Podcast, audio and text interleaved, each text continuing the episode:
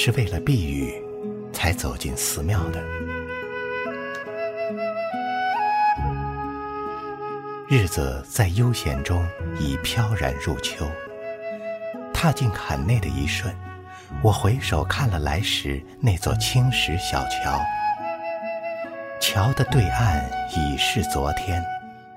这桥有着云烟般的名字，它沉睡着，也许只有在雨中才会醒来。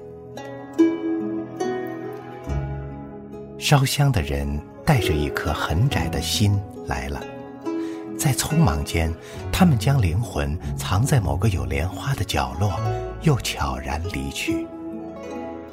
我的思绪就被这钟鼓声催醒。天色已近黄昏，该是他们送晚课的时间了。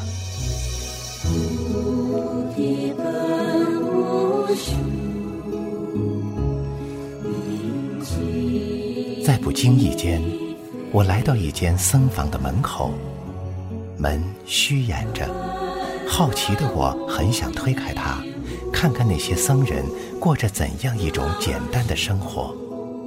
是否如想象中那样，摆放一张木床，木桌上摊开一卷经书，一方木鱼，一盅茶，一盏香油灯，亦或是在墙壁上斜挂一管紫竹箫，在窗下横放一把绿绮琴？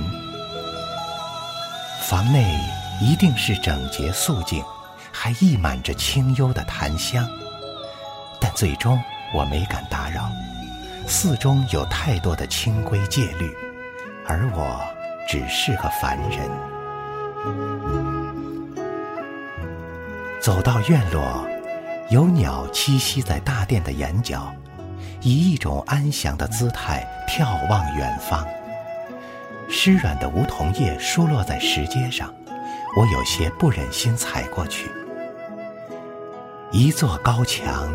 就让人远离滔滔尘寰，养在深院的雨也有着一种隔世的凄清。走进这肃穆庄严的宝殿，谁还会把罪恶与肮脏携带在身上？即使曾经走过迷途，丢失过善良，此刻也无需计较了。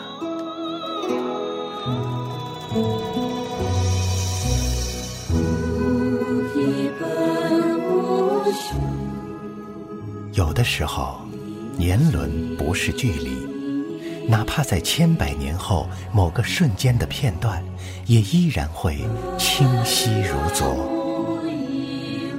踏出坎外，雨已停息。寺庙的门口摆着许多卖香烛的小摊儿，路边还有许多为人相面的江湖术士。我没有再去凑那个热闹，因为我知道，一切自有因果。